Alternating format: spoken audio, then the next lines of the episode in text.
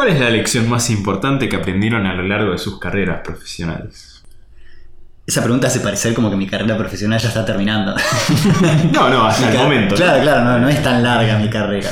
Complicada, pregunta complicada. Déjame pensarlo y te respondo en un email. Esa, esa creo que es.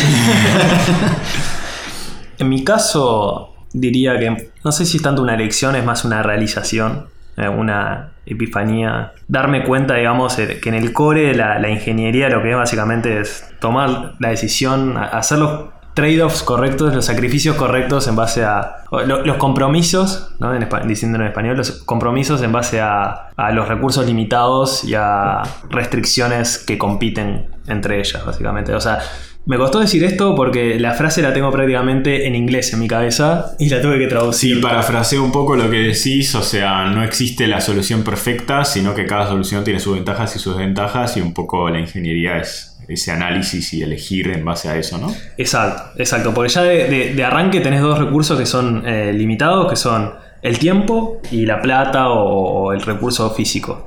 ¿No? Y, y ya ahí tenés, digamos, dos limitantes y vos básicamente tenés que tomar decisiones que maximicen el resultado en base a los recursos que tenés. Eso diría que es, mi lección. En mi caso, creo que tiene que ver más con el- la forma de trabajo, no exactamente. Creo que es una lección que aplica a cualquier trabajo, no solo a la ingeniería. Y es algo que tiene que ver con un poco cuáles son las expectativas, ¿no? Porque siempre un trabajo uno lo hace para alguien, que puede ser para uno o para otra persona o para un cliente o para un jefe o algo, ¿no? Y siempre para mí es muy importante entender cuáles son esas expectativas y validarlas lo antes posible. Y es un proceso iterativo, ¿no? Como lo peor que uno puede hacer es, no sé, Gonzalo viene y me dice, che, Julián, haceme este trabajo para dentro de un mes. Yo hoy no le hago ninguna pregunta a Gonzalo, me encierro, hago todo el trabajo como a mí me parece y caigo al día de la fecha de entrega y se lo muestro. ¿Qué va a pasar? Va a estar mal. O sea, no va a machear las expectativas que Gonzalo tenía. Probablemente, quizás no. En el 99,9% de los casos. Entonces creo que es muy importante, eh, por ejemplo, que yo tenga esa conversación inicial con Gonzalo y, y tratemos de ver, bueno, cuáles son los requisitos, ¿no? ¿Qué es lo que realmente querés? Eh, y, en el medio quizás tratar de tener esa comunicación, ¿no? No que llegue el mes, porque quizás lo que también pasa muchas veces es que yo no voy a llegar a ese mes y quizás digo, che, uff, no llego, bueno, ¿no? Y, y eso es algo que yo creo que pasa en muchos trabajos, en muchos ámbitos, no solo... Y es algo que quizás uno aprende más trabajando, ¿no? No sé si es algo que te lo enseñan en la facultad o... Es como un saber así medio abstracto, pero creo que es muy importante. Sí, do- dos cosas que dijiste que me parece interesante. La primera es que siempre eh, el software te va a llevar más de lo que lo, pla- lo estimás, Sí. no importa el número que La, pongas. la- hay la ley de Hofstadter. Eso de- Es tipo, un proyecto siempre lleva el doble de lo estimado, incluso si tenés en cuenta la ley de Hofstadter. Porque hay, hay un efecto psicológico en donde si, si la fecha límite para entregar algo está muy lejos, el trabajador va a estirar su trabajo todo lo posible para terminar en ese momento y no antes. ese es otro principio, sí. Eh, así que en software yo creo que se usa mucho de poner una fecha límite antes de lo que el proyecto en realidad se está estimando para, para mitigar ese bias psicológico. Podemos confirmarnos. ¿Y vos, Gastón?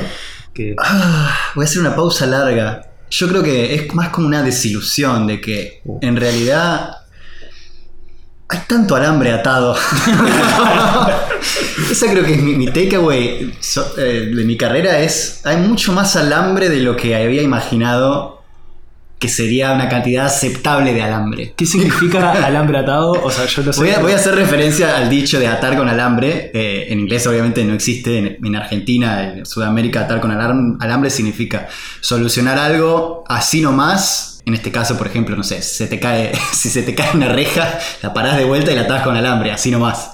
Y también es un tipo de, solución que es reactiva, o sea, la, haces cuando pasa el problema, porque uno no, no ata con alambre previniendo los problemas. Eh, entonces cuando yo digo que hay demasiado alambre en software es que hay muchos parches, muchos botch, como sería en inglés, y que todo funciona pero, pero no es tan resiliente como desde afuera se podría ver. Yo creo que eso lo, lo dice porque además eh, él viene de la web. O sea, es la definición sí. de un parche atado con alambre. Quizás está, quizás está muy, muy asociado así de que eh, en desarrollo web eh, está mucho más en contacto con lo que es el cliente externo y el cliente externo no necesariamente sabe de lo que es un buen diseño de software y puede pedir cambios que lo quiere en, en un- en un tiempo muy reducido, pero que la arquitectura de software no permite hacerlo rápido. Entonces, lo que muchos proveedores de desarrollo de software hacen es hacer el cambio con alambre, en vez de hacerlo bien, pero para satisfacer al cliente. Bueno, eso que decís es muy interesante. A mí también me sorprendió ver eso desde adentro en muchos lugares. Eh, pero también creo que a veces va de la mano con lo que decía Gonzalo, ¿no? A veces la mejor solución, dados los recursos que tenés, no es hacer las cosas perfecto. Claro, claro. Porque, por ejemplo, si no tenés un cliente y el cliente no te paga, no trabajás, no comés y la empresa muere. Entonces a veces es, es un trade-off, ¿no? Decir, bueno, esto lamentablemente va a haber que hacerlo de la forma con alambre, porque si no, no se termina el proyecto y si no, no nos pagan y si no, la empresa se cierra. Supo- Entonces, supongo que mi eh, desilusión viene por el hecho de que el alambre es casi siempre o muy seguido la mejor solución Claro, o la más óptima o la más adecuada. Claro. Quizás tuvimos que haber estudiado eh, ingeniería aeroespacial, ¿no? Ahí realmente yo creo que las instancias de atada con alambre son mucho menores. Espero, espero, quiero creer, por favor, díganme que sí, no sé. Me parece que sí.